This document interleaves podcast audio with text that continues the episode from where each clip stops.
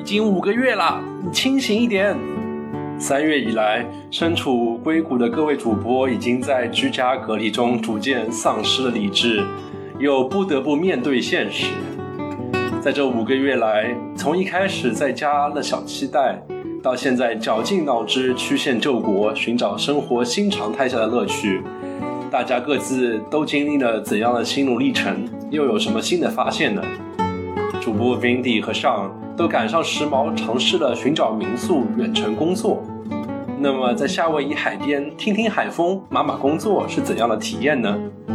欢迎大家来听我们这期圆桌疫情下的新生活。我其实当时走有一个很主要的原因是网速太差了，因为当时觉得哇，这个夏威夷果然是个岛州啊，就。然后我的观察就是说，基本上你会发现，平时工作的时候，你的注意力区间就是一张桌子，就是你只要能把这张桌子的环境复制到另外一个空间，对于你工作状态来说，你是没有任何的区别。林迪坐那开始，我是看 stand up comedian 的人，我是在那看一个严肃的舞台剧的人，是吧？他有这么一种生活方式。确的要有不一样的一个地点用来工作的。那么我离开了那个地点了，虽然我还是通过网上的形式跟别人社交，一起聊聊天、放放松，但是整个背景不一样了。那我希望是我会觉得这个体验更愉快。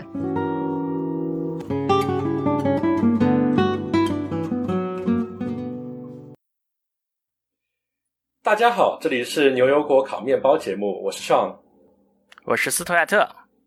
我是 Cat，然后今天啊，我们就再次做一次圆桌来聊一聊疫情到现在为止跟大家生活上造成的改变。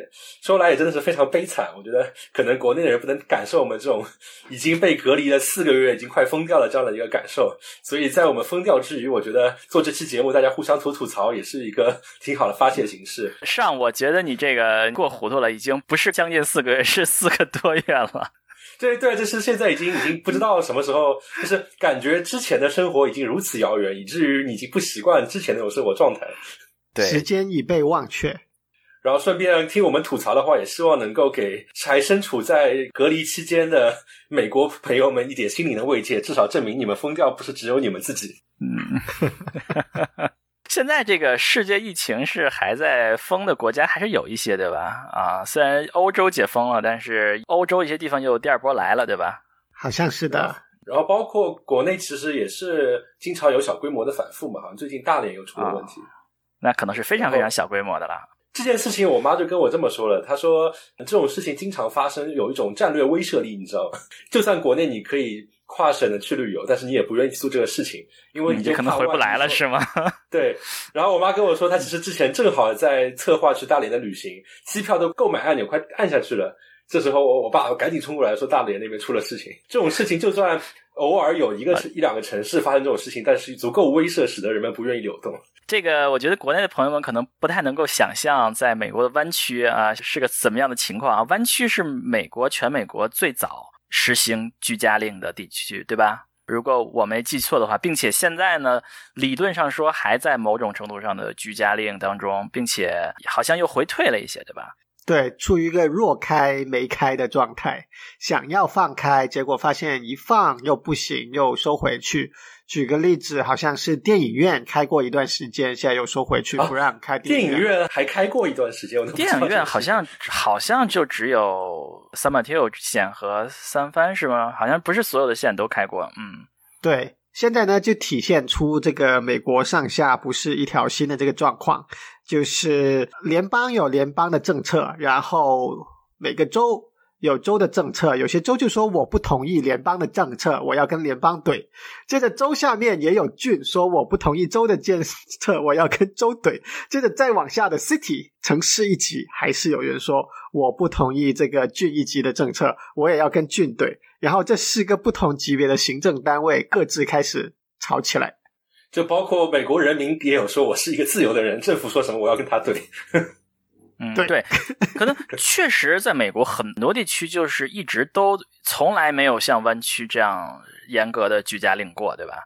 呃，现在的湾区的居家令，就对我们来说，对我们这些白领工作者来说，就是敲电脑的人来说，其实是和最开始实行居家令的的时候也差别不算太大，对吧？首先是不用去上班，对吧？嗯哼。然后包括其实你看，Google 已经他们 CEO 发话了，就是说这个居家工作的状态可以要维持到明年第一季度结束。我觉得这是属于他们的预测，至少明年第一季度结束之前，那个病疫情能不能控制，还是一个很大的问号。但这个就是说，法律规定我们是必须在家工作的，因为现在就是只有一些制造业是可以回去工作的。然后这个我们这些可以远程工作的都必须远程工作啊。这加州法律可能好像还是这样的规定啊，湾区可能会更严格。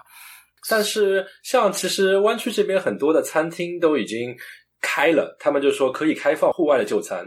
然后像我所在的红木城，它那个市政府也挺好的，知道现在反正大家不出去嘛，然后马路上面的车流很少，他就把那个中央城区的那块地方直接给拦起来，然后把马路作为一个空间，让那些餐馆摆出户外就餐的这样一个空间吧。San Mateo 城，San Mateo 县算开放最多的了，嗯，比如说像 Santa Clara 这些都是比较保守的，呃，San Mateo。甚至是包括现在，好像理发都还是开着的，就是还没有关闭啊。就是其他线有的是开过又关闭了，现在三板跳线还没有关闭啊。不过今天三板跳被放到了 watch list 里啊，恭喜恭喜！对，三天之内如果还没有出 list 的话，所有这些就就要关掉了。现在看到 Palo Alto 和 Mountain View downtown 也跟上所说的 Redwood City 的 downtown 一样了，也是把主干道封起来，然后留下一些。支线可以停车，停车之后大家就可以在主干道这个敞开的这个露天环境下就餐。我们是不是说的有点远了？目的呢是想给一些生活在不那么水深火热地区的朋友们了解一下，我们是吧？四位主播其实，但是今天很遗憾，我们就三位到场。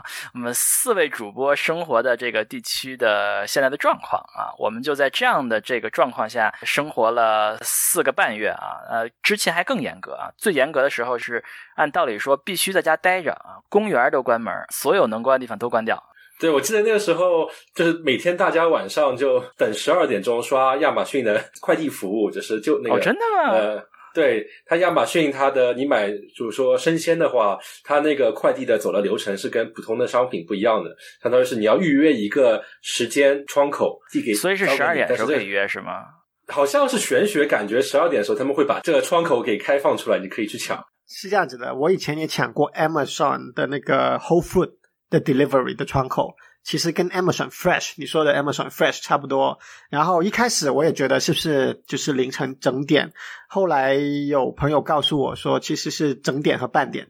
那当然凌晨的整点也是在其中之内，然后就去刷。当然现在好很多了，现在 Whole Food 啊、Amazon Fresh 啊，基本上不太需要刷吧，还是大概率能够找到空档的。对我刚刚开始的时候，可能就是送菜上门还是。不太容易定到时候的时候，那时候大家就媒体都号召大家把送菜的机会留给需要的人嘛，比如那些高危人群啊啊，或者是得病在家隔离的人。所以我那时候也是响应号召，就是都是去超市买东西的。后来呢，等这个就是。不需要抢的时候，我订了两次，我发现哇塞，然后我就上瘾了。我是发现这么省时间，因为现在每天在家自己做饭，发现每星期需要买很多东西我，经常去买东西，一上午就买完了。我这个可以在网上点一点就可以送到我家门口了。我现在就觉得这么省事儿，我也我现在已经开始送菜上门上瘾了。嗯，那我觉得你还是蛮坚挺的，因为我我看到有个段子嘛，他们就说一开始隔离的时候，然后兴致勃勃的开始自己做菜，然后隔离了一个月之后受不了了，说。啊，这太花时间，太无聊了，就开始点外卖了。然后再隔离一个月，觉得啊，就是见不到人，人都见不到，也锁锁在家里面，就干脆说，嗯，我外卖只是订餐一下，我自己来取吧，顺便出去放放风。我其实从来没有兴致勃勃过，嗯嗯，做菜是因为你总得做吧，要不然你每顿吃什么呀？也不能每顿都买 外卖吧？我看现在美国这边有一个趋势，至少我看到就是现在疯狂的那种，就像像那个 Blue。Apron 那那些公司这样，就是他帮你准备好一些食物，然后你只要非常简单的处理一下就好。我不知道中文怎么形容这种服务，就是他们类似的公司雨后春笋般的出现。就我现在基本上我打开 Facebook 或者 Instagram 刷东西，起码可以刷到三四家不同牌子的那些商家在做同样一件事情。哦，真的吗？所以说每个月每周订阅，然后他就会给你寄高级的速冻食品吧，我能可以这么说。所以说他们是疫情让这个公司又复兴了吗？难道看一下他们的股票，哇，真的，哇，真的，这个公司三月份的时候股价从。二点二八美元一下涨到了十四美元，哇塞！果然是疫情让这种公司又复兴了，哇塞！我们在第二期节目里面还在说这些公司都都快不行了，奄奄一息了，是吧？我们还吐槽了半天这个东西为什么是不重要，为什么人不需要？哇塞！没想到话音刚落，没两个月就成了现在这种情况啊！这光速打脸。今天 Waypoint 这公司的股价是一股十二美元啊，哇！它在疫情开始之前是两美元，二点八美元啊，哇！所以当时要是买了这公司股票，也是赚大了啊。除了吃饭之外，我还在想，就是现在每天都宅在家里面，我就我就在思考，就是很不开心。那么不开心就要想一个问题，就是现在这个时间点已经开始适应了隔离的生活。那么你最怀念的，现在做不了，但是以前正常状态下面可以做的事情是什么呢？去游泳啊！哎，游泳现在不可以吗？呃，是这样子的，就好像我习惯去的那个健身房游泳，这个东西开过又停，停过又开吧，就也是要看到底各级的管理机构怎么看了。那他开的时候呢，也是开特别麻烦的，就是我买这种服务比较周到的健身房，我希望得到的好处就好像在酒店一样，我啥也不到了富有的味道，有人给你按摩是吗？啊，倒不是，是我带衣服去换个衣服就可以跳下去游了。游完上来呢，健身房有它的毛巾、有淋浴、有沐浴液，什么都有的。就我不用自己带个毛巾去，不用自己带个锁去找个地方把东西锁在柜子里。它的柜子全部都是带密码锁的，那我把东西塞进去就可以锁好，就可以跳下去游了。就我喜欢这种服务啊，但是呢，在它开放的期间呢，它就搞得特别麻烦。第一，就这个更衣房不能用。更衣房不能用，意味着你自己开车来挺好啊。那你自己想办法把你的外衣脱掉，然后就跳下去游吧。我们没有地方给你换衣服的。然后游完之后还是没有更衣服啊，那你不用去淋浴了，你自己想办法把自己搞干了，然后回车自己开车回家去洗澡去吧。那我觉得这好难接受啊。Cat 为什么这么怀念游泳呢？游泳在你生命中是为什么是这么重要的一个地位呢？我觉得这是一个很放松，能让我很专心思考的一个过程。就是在我游的时候，我能够专注于我划的每一下，然后呢，我就可以注意力高度集中，可能有点像有些人所说的冥想的状态。哇，这厉害了啊！游游泳，游游着游着发觉自己就悬空了，是吧？对，人家是打坐，你是游泳啊，这厉害啊！这个，斯亚特，你呢？我觉得是旅游。我其实经常觉得，平时觉得旅游这件事儿，每次旅游回来都是累了个一塌糊涂。然后我们每次就会发一个微博什么之类，就是觉得说旅游这个跟在家看这个纪录片有什么区别呢？我经常会发这样的帖子啊，作接着作。居家四个多月，我突然悟到一件事情，就是说旅游对我们人们来说重要的是什么呢？重要的是离开我们生活的环境啊，离开我们每天重复的这样的生活。那么，越在这样居家的环境中，我们每天一样的生活，每个周末每天几乎一样的生活的条件下，我们就更越期待能够逃离现在是不就能叫逃离了，就换个环境，换一个地方待一待啊。但是旅游呢，就是最好的能够换一个环境，让我们的。心情放飞一下啊！但是疫情期间呢，这件事情是不可能的啊。我们基本是哪儿也没去过，除了我们单日去了一次纳帕 Valley 以外，这四个多月我们基本上是没有离开过方圆多少里的地方啊。我觉得这是我想来想去是最最怀念的一件事儿。像我的话也是非常怀念旅行的那种感觉。然后我之前还特别去想过这个问题，就是我在想，你要分析说这旅行这东西到底是通过什么方式来给你快感的，然后再去想，在现在这种情况下有什么办法可以替代这种感觉。像对于我来说，呃，旅行的一个好处是在于它会给我那段时间，相当于是那段时间我就会有一个大的 project 在做，就相当于是如果我要去一个地方的话，我首先要做很多所有的旅游的人都会做的事情，比如找酒店啦、找住宿啦、攻略看一看啦这些东西，同时它还会。让我使我非常有动力的去看，就跟当地有关的历史也好、书籍也好、纪录片也好，甚至于电子游戏也好。然后相当于这一两个月就是完全沉浸在这样的一个大的 project 的过程中，非常有沉浸感。然后最后相当于是你去了那真正去了那个地方，相当于完成这样的一个 project。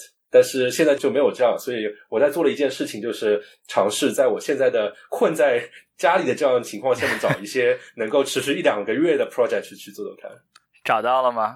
有一些吧，但是没有那么长时间，但是还是会想到一些比较好玩的事情。包括我觉得另外一点就是，像斯图亚特说了，就是换环境也蛮重要的。哎，我可以跟大家分享一下，最近就是作为我这样一个大的 project 中间做了一件一个 project，就是说尝试去探索说远程工作这件事情是是怎么样的。然后，所以我就做了一个非常烧钱而且很作的事情，就是在 Airbnb 上面找了个三番的民宿，就是从我家开过去可能也就三十分钟的时间，然后我就把我所有我认为可以维持我一个正常生活工作状态的能想到的所有东西都放在一个二十七寸的旅行箱里面运过去，然后在那边 set up 好，然后在那边待了三天半的时间。然后你这个合法吗？为什么不合法？啊，你这个我们还在 shelter in place 呀，你可以出去住吗？Shelter in Place 没有说不能出去住吧？包括这边的酒店其实也是可以接待人的。好像理论上说，酒店只能接待那些 essential worker，好像是。但是我看 Airbnb 平台上面好像也没有什么说明，他只说啊对，放心，我们的 host 都已经清洁的很好，对你赶紧来，赶紧来，就。是一般你看酒店上都会说，你这个自行查询你是否有合法，这个可以居住啊。哎，正好我看到这个万众期待的 Vandy 也上线了。Vandy，我知道你之前去夏威夷的时候也是尝试过远程工作，是吧？哎，那你那时候经历怎么样？感觉挺开心的。就是我们是三月初的时候，有一天星期四的时候，公司宣布说那个大家 work from home，周五不要来公司上班了。然后周五的时候就反正几个小伙伴吧，就决定说，要不就去夏威夷，感觉这个其他地方、其他州啊，很多地方都感觉要 lock down 了，说不定加州也马上就就 lock down，然后也很危险。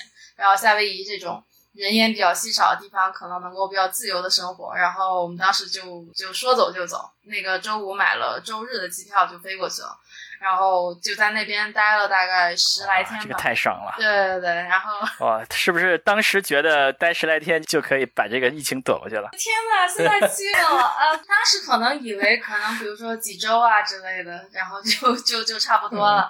但是后来感觉其实那个很明显，那个趋势是往不好的方向走嘛。然后夏威夷的数字也在变大，当然我们去的时候还是两个之类的 cases，对。然后走的时候以两位数比较大的数，就整个州也在 lock down 了。现在认为两位数比较大，这根本就不是事儿。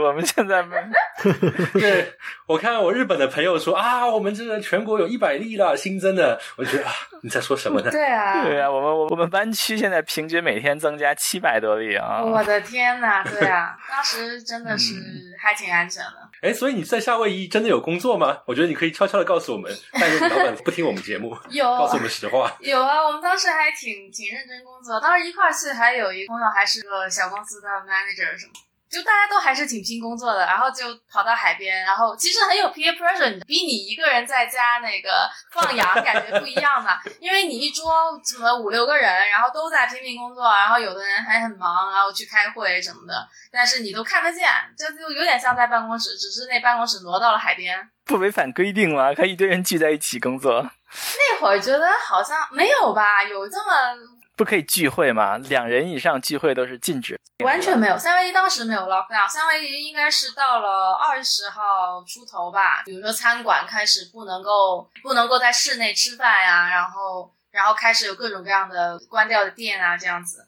但是我们去的时候还是一片祥和，体验了自由的十天左右吧。嗯，后面就是要关掉。现在看来弥足珍贵。哇，太珍贵了！就是我比大家晚了几天吧，那所以你们工作的话，就相当于是酒店房间里面一张大桌子，把笔记本摊开来工作这样。不是啊，酒店楼下呀，那个 lobby，然后那个海边的酒店嘛，你就那个沙滩也是挨着的，然后大家就不爽了，就是摸一下海水，然后再回到自己桌。太爽了！就海边找个地方支个笔记本工作是吗？对，这以前工作一段时间告一段落，你上个厕所或者去 Michael Kitchen 拿点零食，这边就直接是说啊，我下个海去踩两步再上来。对呀、就其实还是挺爽的。对，不过到后来感觉这个气氛就有点变了。大家工作都太拼了吗？不是，是整个州的那整个夏威夷州和那个我们当时在红岛露露嘛，然后那就檀香山，它的那个整个氛围有点变化吧。然后比如说我们本来想约学那个潜水的，大家一块儿去考个证，然后那个去的那一天很倒霉，他那一天开始不让那个出海了。然后早上已经把装备都穿好了，准备下海去上课，想着我能能这趟去夏威夷，不但没耽误工作，还能考个证，还挺开心的。就反正没学成，然后我们第二天就买机票回来了。当时有一个特别不爽的，呃，不是不爽，就特别让人觉得不一样的地方是那个，呃，本地的居民开始抗议，然后想要赶走游客，有这么一个一个趋势。当时。因为觉得是你们把病毒带过去的是吧？对对对，但其实不太 make sense 嘛，就是说已经在这儿的那个游客就其实没什么危险，就新来的那些你应该加一些那个检疫的措施嘛。不让来是吧？新来的不让来，你们在那儿就要一直待着，对吧？对对对，就新来的，他其实当时我们走的那一天好像已经 enforced 了这个 quarantine，就是那个隔离。就是你，你如果是后来才来的人，可能要隔离十四天才能够自由的行动。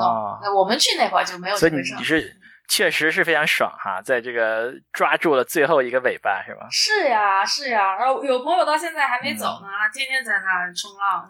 哦，你可以应该这个转战到一些没有居家令的红州再待上俩月啊。是吗？有很多州没有，我我没有关注哎，有很多州完全没有管是吧？应该是有一些州，一直到现在可能刚刚开始。如果让你想象，就永久性的这样，就是说你待两个月，在一个海边待两个月，在一个山谷里待两个月，在一个森林里待两个月，就这么待下去，你觉得怎么样？我其实当时走有一个很主要的原因是网速太差了，就当时觉得哇，这个夏威夷果然是个岛州啊！就是你比如说打开那个我司的一些那种内部的，你要看很多个页面、很多东西、很多材料的时候，你会觉得它的那个 loading 太慢了，然后你的工作效率真的会下降。这是我最大的抱怨吧。当时我家也这样啊，还经常断，是吧？过两天就断了。对我当时回到家很生气的是，我回到家发现我家也这样。就走之前不是这样，走回来了之后，大家都不让去上班了，就家里的网速也变差了。我家还断网好几天。哦，我们家经常断，经常是大家断啊断成那样，就是我太太就过来说网是不是又断了？对，我重启一下去了。我那几天还破天荒的跟邻居说了很多话，因为断网。其实我发觉我周围的很多朋友，特别是现在的这个时间点，大家都在家里面憋了很长时间了，越来越多的人开始蠢蠢欲动，想要去试试看这种 staycation。包括我有看同事有找一个深山老林那点民宿，然后住那么几天。就包括我自己的话，也是找了城市里面的一个民宿上面测试了几天吧。然后我发觉，就工作而言，我觉得网速真的是个很大的问题。就是其实平时可能没有去想，但是你会发觉，像我们这种做做码农工作的，对于网速的要求还真的是挺高的。就包括说你要连接到远程服务器，你键盘上敲一个字到那边出现，比如说呃延迟超过五百毫秒，对，明显能够感觉出来，让你非常的不爽。就是这个，对，就是这个。这种粘滞感，对对，我当时忍不了夏威夷，就是很主要是这个原因。还有就是你开会的时候跟人说话，你就觉得自己变笨了。对，而且就是我的那个 Airbnb，我第一天测试的时候觉得，哎，它下载速度不错，哎觉没有问题。没想到第二天真正开始工作的时候，发觉它上传速度特别慢，所以导致我跟别人打视频通话，他们那边看到我都是画面模糊，同时声音断断续续。而且这个事情你还不能明显的感觉得到，因为你会。如果不是断断续续的极其差，他们完全听不清；不然的话，他们也不会主动对对对。然后他们只是会就是待一会儿，尝试理解你在说什么，再跟你回复。这样的话，让你觉得好像哎，我没有表达清楚嘛，到底怎么回事？情对对。所以网速确实是就是生产力是吧？对对 对，我觉得以后 Airbnb 应该出一个新的派系，就是说我这个房子就是为了远程工作的。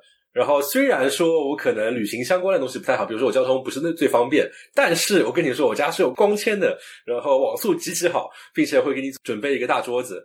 我觉得这样可能也会成为一个新的类型。我觉得可以加个卖点吧，就 Airbnb 上面加一个这方面的评分不就好了？或者是 Amenity 那里就是列举有什么 WiFi 啊之类的，那里 WiFi 要再细分为到底你上传速度达到多少，下载速度达到多少。方便大家在收房的时候能够按这个条件来筛选一下，好吧？我住 Airbnb 的那个老太太特别有意思，她跟我说，因为他们我喜我看中他们家，就是因为他们家有个很大的书桌嘛。然后其实你会发觉，至少现在来看，Airbnb 或者酒店能提供一张很大的书桌并不常见。嗯，然后那老太太说说啊，他们当初把这间房间租出去的时候，还在想，哎，这个书桌好碍事，旅游客又根本会不会用到，要不要把它拿走？但是没想到，这还跟我说，最近来了几批客人都非常喜欢那个书桌，估计都是在那边搞 CP。嗯，对，还挺有用的。要是有显示器就更好了。我觉得如果有显示器，我就更愿意在外面住了。呃，然后我其实就把我的显示器给刚过去。哇，我拍了一个 vlog 视频，如果大家是油管的话，可以搜索一下，叫《硅谷上的话唠世界》，好像是叫这个名字。我就拍了一个 vlog 记录这个过程嘛，我就把我能想到所有东西一加一档全部带过去，我显显示器也带过去，键盘鼠标也带过去，然后我的游戏机 P P S Four 也带过去，Switch 也带过去，健身环也带过去，什么都能带过去太去。厉害了！然后我的观察就是说，基本上你会发现，平时工作的时候，你的注意力区间就是一张桌子对，就是你只要能把这张桌子的环境复制到另外一个空间，对于你工作状态来说，你是没有任何的区别。对，是挺好的。然后显示器其实还是塞得下一个二十七寸的行李箱，只是它有点沉，大小还是可以的，大家可以考虑一下。现在也有那种便携式的扩展显示器啊，不知道你有没有试过，有没有去考虑过？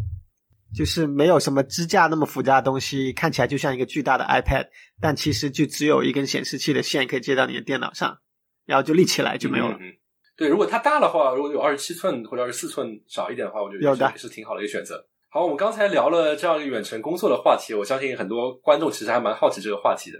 我觉得总体上来说，关键还是要拼运气去看你住的那个地方的网速如何，这个真的是非常决定性的东西。哎，我们刚才谈论了在居家期间我们最怀念的事情是什么啊？Windy 还没有说啊，Windy 在居家期间最怀念的是什么呢？对，就当然是可以自由自在去各种地方探索未知，对吧？然后以及还有就是说，还有就是人吧，我觉得就现在的话，其实会觉得就大家的社交都减到了最最小的量吧。可能你跟家人啊，或者最最近的同事和最近的朋友，可就只有非常少的人会还有保持联系，可能绝大部分的人就已经。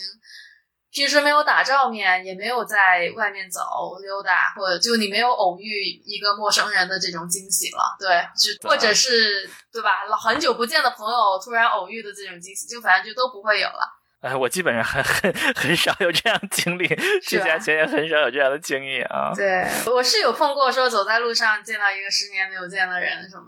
哎，我还挺惊讶的，因为像我们是这个在家待着有娃，反正也困着出不去的啊。像这个各位行动力比较强的，并没有人提这个类似于像饭局呀、这个泡吧呀、是吧？K 歌啊，各种这样的活动，你们就不怀念这种活动吗？有些活动转上网了吧？例如说，我知道有人把狼人杀、把 Avalon 啊都转上网做了。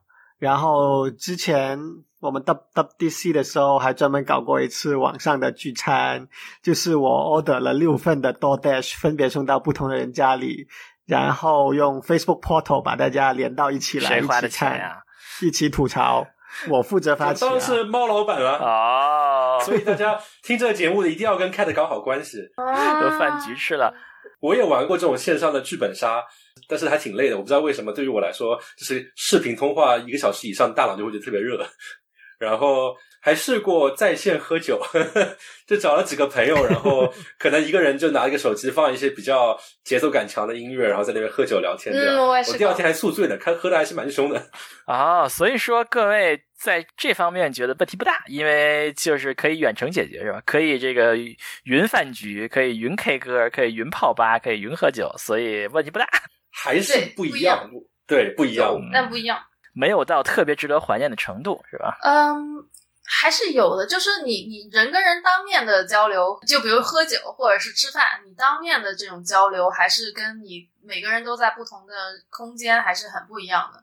那在不同空间有一个，我觉得有一点扩展或者说优点吧，就比如说我们班同学聚会了，然后云聚会、云喝酒，因为最近是个我们的周年什么的，然后拉上了在北京、在国内的朋友呃同学可以一起聚。这个可能如果不是疫情的话，可能就只有我们这边在加州的聚一聚这样子。我觉得是还挺好的。你说起这个，就是最近这些学术会议啊，不是都不开了吗？对，都改成网开了嘛，所以他们那个呃上个月 Sigma 的啊，就是所有人都可以去嘛，然后就是世界各地人都可以在一个网站上面，大家就就可以在上面聊，就好像是那个玩一个游戏一样，你可以走到那儿凑过去，然后那些人就出来就聊一聊啊。我说的不是这个了，就是说其实 Big Mod 还本来是应该在美国西海岸开，所以它还是一个有一个传统的一个会议时间是一样的，就是你去那个时候你去 Zoom 上面去。听他们讲，然后你可以在打字提问呐，然后你就可以去他那个网站上面搜索。但是呢，下个月的 VLDB 本来是打算在东京开的，所以在东京开怎么样呢？因为这个是吧？大家觉得去美国的人也不可能大家都爬起来去这个亚洲开，对吧？所以他们组织者。哎，就着这件事说，我们打算办一个二十四小时无休的 VLDB，一个数据库的另外一个会议啊。然后说他们怎么搞呢？他们他们说每个 session 你要把你的这个 presentation 啊，就你的 talk 啊录下来，然后放三次，每八个小时放一次。这么逗？这感觉是一个延长版的 Sleep No More 无人入眠这种体验剧。所以我很期待看看他们这个二十四小时无无休的数据库顶会 VLDB 打算怎么开啊？我知道今年已经发生的微软的那个 Build 大会也是这样子的，三个时区轮转进行，而且呢，就好像呃一些全球性的世界一样，它有三个直播间。然后三个直播间分别是 cover 三个不同的时区的，然后直播间就是专门负责不同的 session 之间的一个类似串场啊、引导这样的角色嘛。然后就三个直播间会说：“哦，轮到我们这个时区了，今天我们这里会有哪些主题演讲，然后会怎么样？”然后就一个个接下去做，还挺有意思的。这主持人是直播，但是播片还是录播是吧？啊，还真的说不清楚是不是录播呢？有可能是录播的。有些呢是有提问的，有就是直播提问的，那那些肯定是直播的。但有些呢有可能是录播的，我不太确定。然后有意思的就是，单不再需要付门票的钱，谁都可以在线注册，注册就可以参加。然后最有意思的是，一般你去微软 Build 大会，你不就可以去一下园区，然后可以去一下 Visitor Center 买一些打折的微软的东西，对吧？然后今年就把这个改变了。改变成只要你在线注册参加了，他就给你这个两百五十块钱的这个上限，能够在线上的微软的 Visitor Store 买点东西给自己。天哪，你怎么没有告诉我们这么好的 deal 居然没有抢到？我也是后来才知道的，然后我现在就囤了一大堆 Office 的 subscription。哇，这么爽！哇塞！哎，我本来还觉得下个月我可能可以去趟东京，我还觉得还挺爽。结果现在也去不了了。嗯，不过我很期待他看他们这个二十四小时无休的这个会议什么样。不过说起来，他们 Sigma 的就是数据库另外一个顶会，上个月他们用来社交的那个应用还挺有意思的，就是叫做 Gather.town。然后它就是呃，你在每个人就是一个像那个二十多年前的纯日式 RPG 的那种一个桌面，然后每个人可以选一个头像，头发什么颜色，衬衣什么颜色，然后就在那上面走。那个场地就是可能是有的是酒吧，有的是会议中心，然后然后你就上面走，然后看上面有很多的小人儿，你可以凑过去，凑过去呢，然后你慢慢慢慢慢，你就会出现离你近的那些人的画面和声音。然后你就可以跟他们聊，然后你聊的不好，然后你就可以走开，可以凑另外一波。就像是个游戏一啊，真的像是做的像游戏一样的一个体验。对，做的是游戏上体验，但是就是它的体验其实是和就是说你开会比较像的嘛，因为你开会是一堆一堆一堆人嘛，就是你凑过去，然后你也不知道人在哪，你就走来走去找，然后别人也看到你可以去冲过去揪你在那聊，然后 大概就是可以这么一个体验。其实也好也不好一点，就是说很多人其实包括我也是啊，在 Sigma 的那个时候，就是一边上班一边就挂在上面，谁来找我我就跟他聊两句啊，我看到谁我就聊两句，没有看到什么我想聊的人就在待着。所以我们刚才各自都讲了一下大家怀念是什么，我总结一下，Cat 是怀念游泳，相当于是他以前一直喜欢做的，在生活的平时的。呃，routine 中的一部分缺失了。像呃，斯图亚特和我的话，都是比较怀念呃，旅行是没有。Windy 的话也是比较怀念旅行美。我还怀念一个东西，我喜欢看脱口秀。然后我本来今年订了李诞来美国巡演的票，然后还有一个是那个 Trevor Noah，应该是前天，应该就是几天前吧，他也来加州这边要演。然后这些都看不成了，就是那种现场的表演吧，就是看不了了，你只能看他视频，就那种对吧？屏幕上面的直播。和你真的跑去一个看音乐剧也好看脱口秀也好，有那种所有的怎么上千个观众跟你一块儿笑、跟你一块儿哭的那种体验，还是很不一样的吧？体育啊、艺术可能都是这种。我还挺认同的，因为之前相当于是也这边也是一个比较。大家都在聊的一个话题就是汉密尔顿是一个相当于是美国现在当红炸子鸡的一个音乐剧吧，然后它就是首次登陆了 Disney Plus，然后大家可以在线上观看，还是蛮轰动的一个话题。但是我我问了一下自己，还是没有看，因为我觉得我还是要把这个体验留给哪一天恢复之后线下去。我们去年看了一次，我也看过，片子还。还挺不错的啊！其实同意这个观点，就是我虽然没有那么怀念了，因为我们有娃之后，这些事儿基本也干不了，本来就没有是吧？但是其实，其实我可以理解，就是说在现场看演出是一个。是一个不一样的经历啊！无论是像音乐剧啊，还是舞台剧啊，还是包括像舞蹈啊、音乐会啊，你在那么一个空间里面看现场演出，有的时候不仅仅是你的体验而已，并且还是一有参与感，就是你感觉到你融入到了你这么一种社会生活当中。演出是一种生活方式嘛？坐在剧场里面，无论是看演出还是看什么东西，你你是那么一种生活方式，感觉很好。Vindy 坐那开始，我是看 stand up comedian 的人，我是在那看一个严肃的舞台剧的人，是吧？他有这么一种生活方式，我觉得是是不一样的。我还可以再扩展为，就是我有时在想，我好长时间也没有看过去过博物馆了，对吗？对对对，博物馆有那种巡展。如果不去的话，其实你觉得博物馆有什么呢？有时候看看画册也一样。我经常在想，看博物馆和买画册看有什么区别呢？但是博物馆确实是有那么一种参与感。时常去博物馆看那些巡展，累累的 走上一圈看一看那些艺术展品，是有那么一种一种生活方式。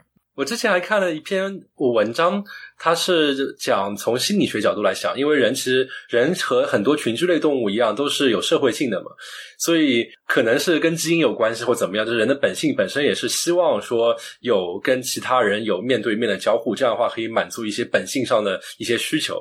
然后，所以当人们没有这种真的是面对面的一个视觉上的也好，听觉上的也好这种体验的话，就是会觉得不开心。对对，你说像博物馆，或者你去看一个看一个表演，它其实这些东西可能现在互联网发达了，很多东西都能搬到网上，或者印刷也发达，就可以印在纸上。但是还是不一样吧？就我觉得那个实物本身和就是你看到的纸和你看到的视频也好，都是二手的，而你真的在博物馆见到那个实物，就是你是能够全方位的角度的，你看一个表演，你看一个。比如说李诞他来给你讲段子，你是跟他可能有一个互动的，他是一个非常多维的一个怎么说消费这样艺术，全场大合唱是吧？对对对，就是它不是一个一段视频能够，就是说视频当然或者说一个一本书能够很好的呃消解掉一部分的这种需求，但它还是还是不全面的，我觉得。我有个很神奇的想法，嗯，就是在线的演唱会，那个可以有一个调控是导演，然后比如说歌手在唱这个高潮的时候，把所有的 Zoom 的那个静音全部消掉，大家可以跟着合唱，然后就这么一段，然后接下去再把你们全部静音掉。说起这个，我想起来，我好长时间以前发过一条微博，就是我其中一次在想为什么要去旅游这件事情，我那个时候。悟出来道理啊，和刚才我悟的道理不一样啊，是说为什么旅行现在有这么好的，比如说这些纪录片有这么好的多角度的三百六十度的这个体验，我还是要旅游呢？就是说旅游的特殊之处就恰恰在于它不容易，它很难，不是谁都能去的啊。这个体验之所以让你觉得值钱，是因为这个体验是是很难获得的。看纪录片或者看画册。虽然你要花点钱，但是是门槛很低的，对吧？我听懂了，意思就是这钱也花了值，就是不容易，就是不一定是钱。比如说你要去旅行，不仅仅是钱的问题，是吧？你要时间，对吧？你去看演出也一样，不一定说你花钱就能看到，对吧？你要不然搭上时间飞到哪儿去，要不然你就等着巡演，等上好几年，然后过来看一次，是吧？你这个经历是难得的，这是它难，所以它珍贵。包括之前有一部电影，我一直想看，它是比较小众嘛，所以包括美国它这边都没有什么分发渠道，甚至于连盗版都没有盗版影片，因为太小众了嘛。但是我后来突然发觉，就是三番的英电影学会正好在搞一个香港电影月的活动，所以在那么一周的时间内，你可以上面花八块钱买一张电子门票看这个电影，就只有这么一周，过了这个时间你就看不到了。所以这也是一种远程所达到的一种非常难获得的这种感觉。哦，嗯，说到旅游，我觉得另外一个就是还是一个对于个人打击很大的事情，就是很多时候你会觉得仅仅是这个我想要出去就能出去这件事情，就会给你带来莫大的欣喜和希望。对，比如说你现在工作特别特别累，你会觉得啊，这个没问题。如果我觉得真的不行的话，那大不了下个月我请个假出去玩一下，没有问题。现在的苦咬咬牙就加班就加班掉了，但是现在就变成了，这是没有一个希望在眼前，至少短期时间内，就是一个你不能想出去走就出去走这件事情，就使得对我来说还是蛮打击的。对我来说没有这样的问题，因为你有娃，反正就 因为反正也走不了啊。刚才我们聊了这么多以前的好，这个感觉好像气氛有点悲怆。那我们还是聊一下吧，就是居家令到现在有什么让你觉得，哎，这个生活还变得更好的一个地方呢？我可以说一个，我觉得有变得让我觉得更好，但是其实是双刃剑了。就是我觉得我吃的比以前吃食堂要好一点。因为我们不禁好奇贵司的伙食是有多烂呢？我司的食堂其实不是真的特别烂，但是它毕竟是一个就是亚洲菜系比例较低的这么一个食堂，所以你对它的那个口味，可能你可以想象，可能比如说三分之一的时间是你符合你口味的，它别的东西可能也不见得真的很难吃，但可能是那是一些让美国人感到欣喜的菜，但不是我喜欢的菜。对，那我在家的话，给自己做饭也好，自己点外卖也好，也不会是那些菜嘛。对，比如说 mac and cheese，对吧？就是那个啊，他们就特开心，有披萨，有 mac and cheese，我就再也不用见到那些东西了。我也不理解为什么各大湾区大厂都喜欢做披萨这种东西。我觉得就是年轻的时候没有钱，没啥好吃的，赶时间吃一吃就算了。你有这么好的生活条件了，为什么还要在公司里面去拿个披萨？我很爱吃披萨，我经常去拿而且而且便宜啊！这个公司希望员工赶紧一块披萨啃完就回呃去干活了。对对对对，快，不用排队，我拿过去我就吃了呀。对嗯对，快确实是的，便宜可不便宜并且披萨还挺好吃的，我我就喜欢吃披萨呀、啊汉堡啊、薯条啊、我的炸鸡呀，这是我的最爱啊。哇塞，那你很美食。我还挺喜欢的时候去拿薯条的。好吧，那我来说吧。啊、我觉得其实我相对来讲觉得比较高兴一件事情就是不用每天在路上耽误两个小时的时间。你要这么长时间去公司，因为某种原因，所以必须要高峰时间上班，高峰时间下班，然后开着车啊，基本上就是单程一个小时。嗯，现在不用了，现在就下下楼就可以了啊，一分钟啊。但是我观察我的一些朋友，他们跟你有相反的观点。我就前天吧，我看到我一个朋友他在发一个状态，他就正好是因为现在 Facebook 和 Instagram 都有这个功能嘛，跟你说，比如说你几年前这一天发过什么东西，他就转发了自己八年前在那边吐槽通勤的时间的这样的一个帖子。他说非常讽刺的是，我现在觉得通勤的感觉好好啊。为什么？不知道，可能就是有这种场景的转换，然后有这么一个休息的时间吧。我觉得有些人还是挺怀念。我可以在床上休息啊我觉得是作吧，可能是作吧，但是还是蛮多人。对我，我觉得是作，但是确实也是各有各好怀念的，就是确实省时间啊。我讨厌开车，然后那个不用在 commute 也挺好的，但是你天天就在一个地方也挺无聊的。不过相对来说，我上下班的时间很多要分一部分到做饭上，呃，做饭也是一个有点无聊的事儿。对于我来说，我还是挺喜欢那个通勤这个过程，就是你会觉得生活还是有变化。比如今天天气很好，嗯今天天气很差，哎，路边的行人在干什么？就是至少这些东西都是不断在变化的。如果在家里面的话，就基本上没什么东西在变化。而且吃多了家里能做的东西，有时候总是忍不住想要出去吃那些家里不方便做的东西啊、例如说是去吃一餐日料啊，就是寿司啊、吃啊，生你可以，这种东西，你可以在家里不方便做外卖吗？现在可以外卖，啊。对外卖也可以，出去叫也可以。像我现在真的是属于那种，我有些时候会想一想，说，嗯，算了，这个快递费你别快递了，把我自己来取吧，顺便出去看看街上还有什么东西。对对对对对，我们也是这样子，就喜欢出去自取，然后顺便可以就是至少看看马路面。其实路面上的车还不少呢，都不知道大家为啥这么多车开出来的。可能都是自己在取外卖吧。嗯，现在你知道为什么湾区每天七百多病例了吗？还是有很多人的工作不能够在家完成吧？可能不是这么多都是这个行业。哎，Cat，那你觉得生活哪一方面在隔离下反而改善了呢？没有，给我点时间思考一下，不一定有啊。上先来吧。我觉得一个非常非常非常微小的改善，就是我现在开始更多的了解自己所处在的这个地方。就之前因为到到哪里都可以走嘛，比如说你要出去吃个饭，那么可能跟朋友约在另外一个呃城。当然，跟国内可能描述一下，因为在美国这边的城市概念跟国内的大城市的概念是不一样的。因为像我们湾区其实是有很多很多农村的小镇嘛，就呃行了嘛。对，很多镇构成的，所以一般来说，你出去吃的话，你跟朋友约一约，总会不会在你周围的那个镇，总会会稍微去稍微远一点的地方去。所以说，包括出去玩也是嘛，就很多在湾区的朋友喜欢开三十分钟到三藩城里面去玩，或者说是去其他地方玩，比如说国家公园之类的。但现在这样情况之后。使得逼得我不得不去思考说，哎，既然远的地方也去不了，包括去一次之后地方也没有开，没有不那么不值得。那么周围附近有什么可以可以玩一玩的东西嘛？然后，所以我现在在慢慢的开发，在家可能开十分钟距离内的可以走的这样一些散步的一些步道吧。上周我就发觉，哎，其实离我们家开车十分钟就有一个有很多绿草，然后有一个整个弯曲的弯的风景的一个地方，还是挺不错的。然后包括在之前的话，虽然我们家这个房子不贵，但是我们家隔壁的那个区超贵，叫 Atherton，然后就走过去看看，哎，去看这美北美最贵的这个区里边的到底是什么样子，就会去散这样散散步散散心。这样平时如果没有这样一个隔离的情况的话，我觉得可能不会有这个心情，真的是耐下心来去发掘周围的好玩的东西。我说起 Arsonton，我是给我感觉就是电影里面那种啊，那种感觉，一个大高门。我们这个家里的房子嘛，我们的独栋别墅就是车停到门口，然后进去就进门了。人家就是先开一个大门开进去，汽车开进去一部分时间，停到停车库，然后再走一段草坪，再进家。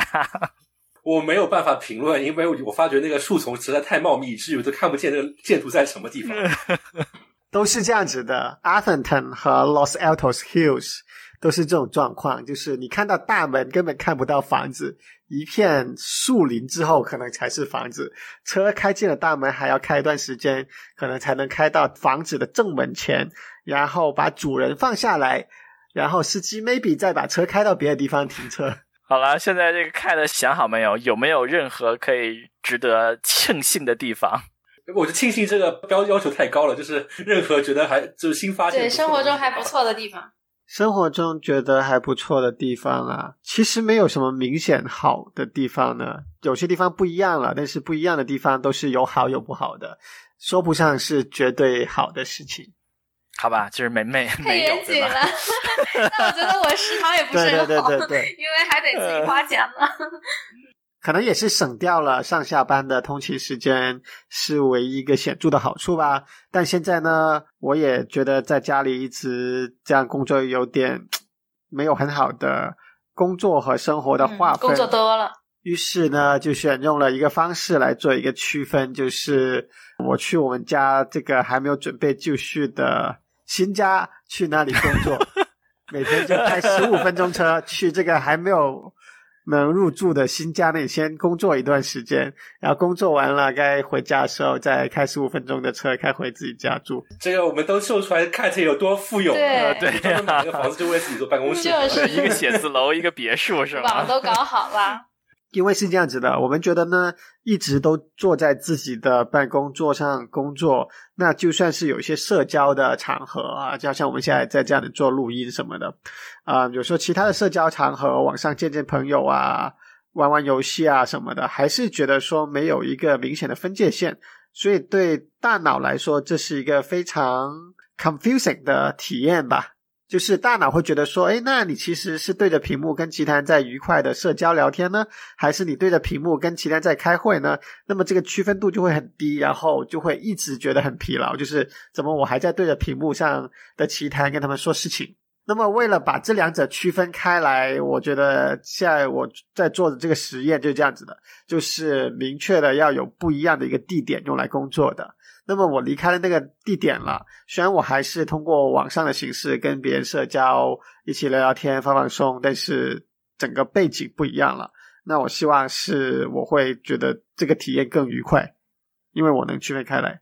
所以各位听众朋友们，如果要跟随猫神的脚步，这欢迎大家也各买一个办公楼来做自己的办公所用。所以刚才聊到了说，就是疫情让你觉得生活中发生了一个好的改变。那么说完了好了，说完了不好，那么问一个深层的问题，就是有没有通过这次隔离，让你对于人生、对于世界有了新的看法呢？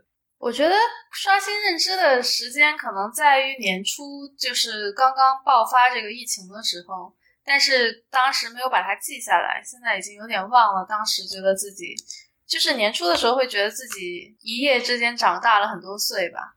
哎呦，为什么呢？啊，为什么？因为我一月份还回国了，然后我是在国内眼看着这个事情爆发的，然后我是连着赶着回到美国，然后然后这一路就是，比如说在国内啊，那家里人可能也有医生啊，说相关行业的人啊，然后。感觉还是还是感受很深刻吧，在年初的时候。但是这个事情到了最近的两三个月的话，就已经很平淡了，已经没有什么太大的刺激在这里了，就那个感受已经过去了。我们长到这么大，没怎么见过真正的瘟疫啊，可能零三年非典不太算一个真的很大的瘟疫吧，相对来说，也算是见证历史。对对对，就见证太多历史了，然后也对未来会有点。有点彷徨吧，说实话，就是不知道何去何从，不知道是不是一定以后还要在湾区生活下去。就是，哎呦，为什么呢？因为其实还蛮多人搬走的呀。我有我有认识了很久的朋友离开湾区，就是搬去别的地方，美国其他地方，也见到有人会回国什么的。是因为他们本来就不想待，只不过现在 可以在家办公了，所以可以找个机会走了，是吗？也有可能，对。有的人考虑的问题是说，哎，那你这个这一行在这个地方收入这么高，在其他地方不是这样，那这个事情是不是长久的都会成立呢？就是是不是只是我们赶上了这个 tech booming 这个这个事情？那在未来的这十年，是不是这个趋势就不一定是能够稳在这个位置，会会不会往下走呢？会有人探讨这个问题吧？对我们也有些朋友是。就既然长期在家办公，就会选择试一下搬离湾区，搬去别的地方，生活成本可能会更低一点，或者说他们本来就是是这边有家人亲戚，可能住他离他们比较近。没错，没错，搬走的人主要还是有家庭的原因吧？哇，感觉太沉重了这个问题。那我们现在就是个谈论一个非常沉重的话题啊，是吧？亚特，你呢？我还得再想一想，我 cat 有没有？呃，我觉得是看到很多 Black Swan event 一起爆发的这个神奇的景象吧，就是很多大家都没有预测到会发生的事情，结果会发生，而且接连的发生。我觉得这是一个很神奇的体验，因为这不仅仅是是说大家家里办公啊，对吧？接着呢，就看到股市熔断啦，然后还不止熔断一次啊，对吧？然后熔断了之后呢，又看到。没错，莫名其妙涨回去了，尤其是某些，尤其是我都卖在了地板上，是吧？并且也没有买回来。对对对对，某些说起来太伤心了。那我觉得接下来下半年估计还有很多很神奇的事情值得大家期待，但是就不要期待一个正常的结果，大家应该期待一个非常意料之外的结果。今年还大选还没结束，其实今年其实已经。对，现在都七月底了，这今年已经过去十二个月，过去七个月了，还剩五个月，五个月里有一个月是大减。对，对，不知道为什么之前，特别是像我过了三十岁之后，我就觉得啊，时间你慢慢走。但是今年我真的是觉得啊，你赶紧过去吧。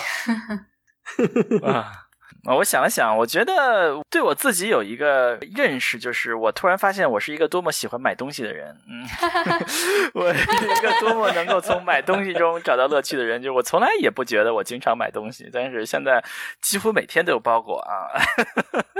心情不好之后就去亚马逊上再看一看，买一个啊，再买包口罩，各种各样给自己找各种借口买东西。嗯，就觉得那个是非常快乐的时刻啊。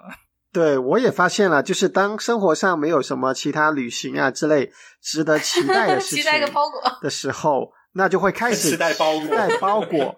那么呢，在 iOS 上面有一个 App 叫做 Deliveries，它能够用来跟踪各种的包裹。例如说是美国的邮政啊、联邦快递啊、UPS 啊，甚至 Amazon 啊、Apple 啊，各种都可以。然后你打开了之后呢，它就每个等待的包裹一行一行的排出来，左侧大大个显示着一个日期的倒数，就这样的状态。然后排出来，哎，你还有一天就有这个包裹到期了，还有两天就有这个包裹到来了，还有五天又有一个包裹来了，你就总觉得人生里面有很多值得期待的事情在发生，然后就有一种。好像很虚假的满足感，我觉得是非常实在的满足感，这个比别的实在多了。哎，就最近几个月吧，反而有一个另外的满足感，就是说扔东西。可能你们男生衣服没有那么多，我是把我家一半以上的衣服给扔掉了。就是满足感吗？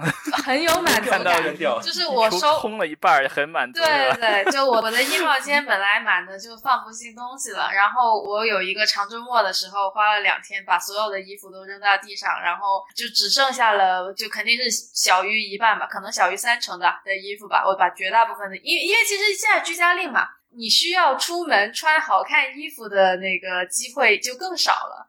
你让我想起来，我们有一个组员，她也是个女生嘛，还挺喜欢爱美的。然后她 现在就属于那种盛装穿好去买菜。哇塞！就因为没有其他机会穿这衣服。哎，你说起这个，我也很伤心啊！我觉得我年初买的那些衣服，到现在都没有机会穿。我现在所有衣服都是只有上面这个从 领子下面十厘米有用，并且好像也没有什么用。你也可以盛装买菜啊。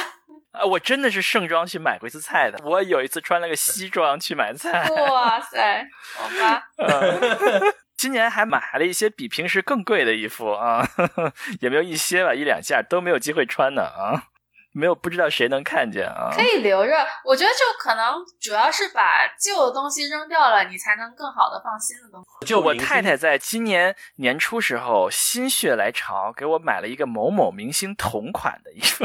不错不错，那你可以穿上它。明年再穿，估计就没有什么意义了吧？我看到最近好像什么英国什么某一个什么礼仪学校开了网课，教你们如何大家有礼节的进行 Zoom 视频会议。好吧，嗯，我觉得这个很重要，我也不知道怎么能够更有礼节一点，嗯。所以这个我对自己另外一个认识就是，我确实就是我想象这么宅，嗯，我就是那么宅，我就是 哇这么我就是每天在家待着就可以不想出去，我就是这么宅啊！我出门了也懒得看东西，就赶紧买完东西就回来。我变宅了，我觉得。我发觉我正好跟你相反，因为我之前会觉得我是一个很宅的人，居家里应该对我来说没有什么影响，但真的开始居家之后，我发觉啊，我还真的是一个蛮喜欢出去的人。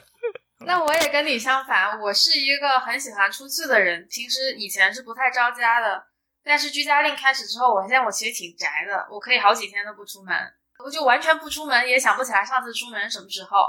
但是就说一开始我还因为就我家离大华特别近，我还会去买菜，我现在都用腻了，就是买菜也不用那个出门买了。嗯，我现在还非常。庆幸于我可以，以前周末我太太经常说啊，我们去哪哪哪玩吧，去哪哪哪玩吧。我现在就可以名正言顺的推掉这建议，我也觉得非常的好啊。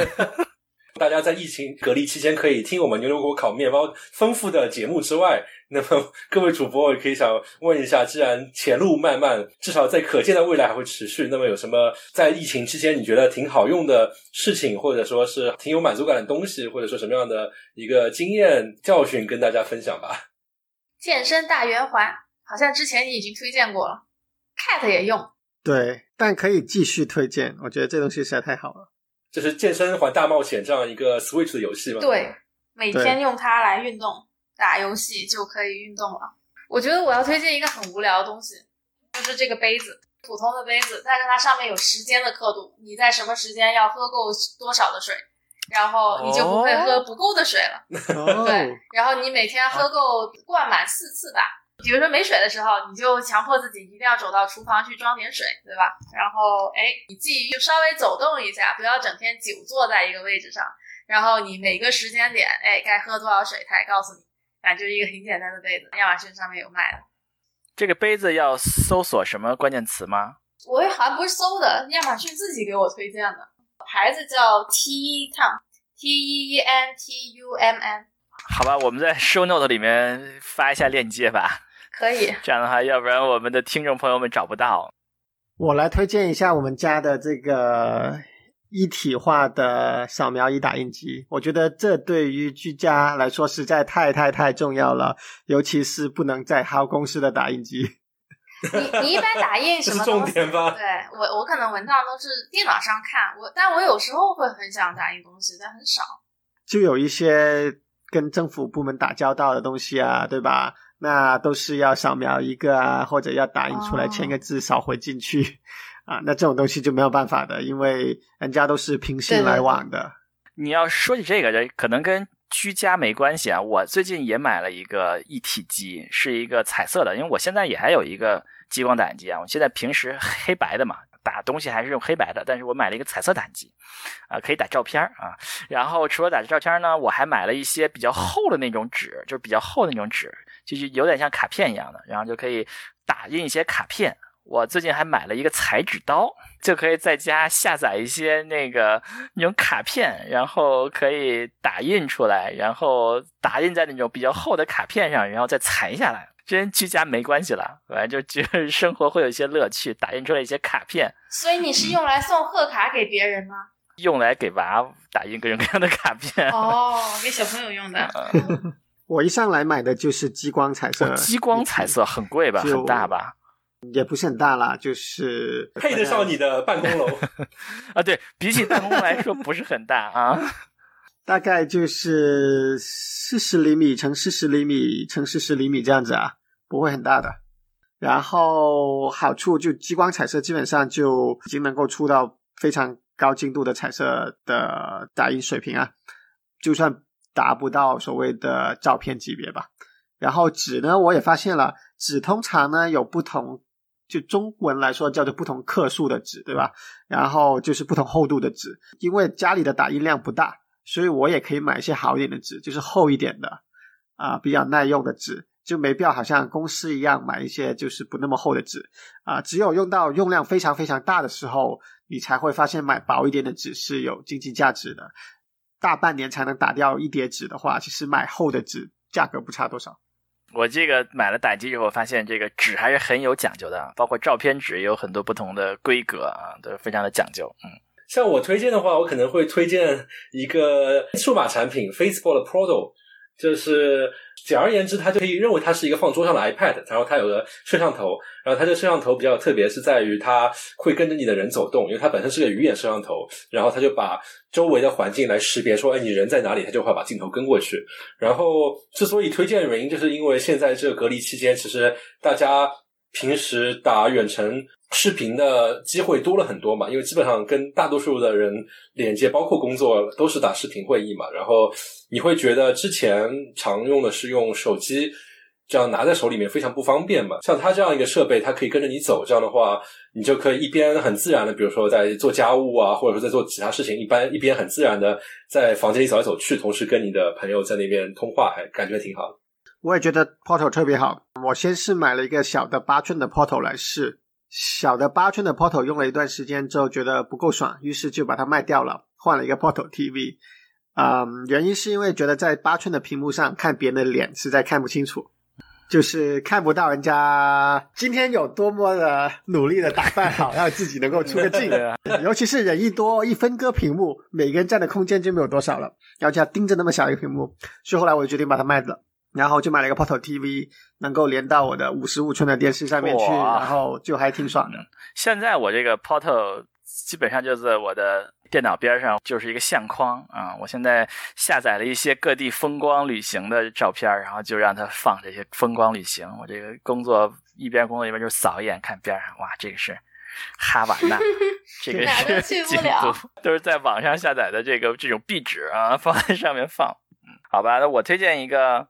这个我其实不是很喜欢啦，但是我知道很多人在居家期间都在做很多这个园艺方面的活动啊，种种菜啊，种种花啊，这个当然我太太也非常的喜欢啊。我们这个，因为我们做这个的经历啊，我知道这个是一个非常非常困难的事情啊，包括从育种啊到这个发小芽呀到。抓大牙是非常非常困难的事情，那么有那么一个产品呢非常好，就是帮助你育种，就是一个机器，一个室内的机器啊，可以把几个这个小的一个土坯子叫叫什么放进去，然后下面是水加上养分，它可以自动在上面循环，上面是个日光灯，然后它每天会定时多少个小时，然后开灯。关灯，然后下面它会提醒你该加水啦，该加肥啦。然后你这样的话呢，育种是非常的容易，从种子到一个长到一定程度，可以挪到小盆儿或者大盆儿里的这个这个过程会会变得非非常的轻松。然后有了这个育种的机器，可以轻松的从一个种子弄成一个可以挪到盆儿里，并且可以养活的一一个设备，嗯，非常的不错。那这个种大要多久？不同的植物不一样。因为它灯光和这个养分和水都是弄好，因为如果你自己育种的话很麻烦，你要保证每天阳光多长时间。就你首先你要泡种子嘛，你那泡种子的湿度、温度要弄得非常好，然后你又种子发了芽之后，你要放到小盆里，你要保证每天多长时间的阳光又水，是吧？又要弄得比较好，然后才能长到一定程度，才可以挪到这个大盆里。小花园是吧？一个小的设备就帮你都搞定了，非常的好。因为我最近发生一件挺搞笑的事情，就是我去年吃牛油果的时候，其中有一个核无聊的就拿下来就种了。就一开始很简单嘛，就是拿个杯子装半杯水就能够种一个牛油果的核。然后种到现在大概一年嘛，一小棵树苗的一样，只有二三十厘米高。然后我就想着啊，那把它转移到后院的地上吧，种地上看什么时候能够有果实吧。然后种下去了之后，就查了一下，到底种牛油果要到多少年才有果子？然后原来要等十年，十年。不知道我们这个节目能不能坚持到你那个牛油果长出结 同龄的牛油果，看看能不能长出小牛油果来啊？我们到时候要出一期专门的视频节目，看猫总把自己家的牛油果切开来去涂面包，见证历史。对。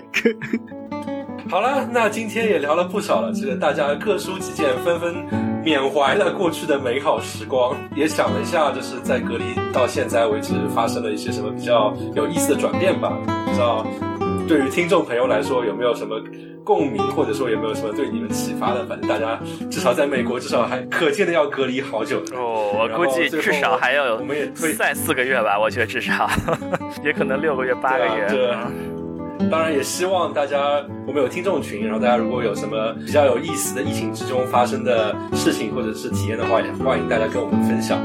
好，今天节目就录到这里，感谢大家的收听，我们下期再见，拜拜。我们后会有期，拜拜，拜拜。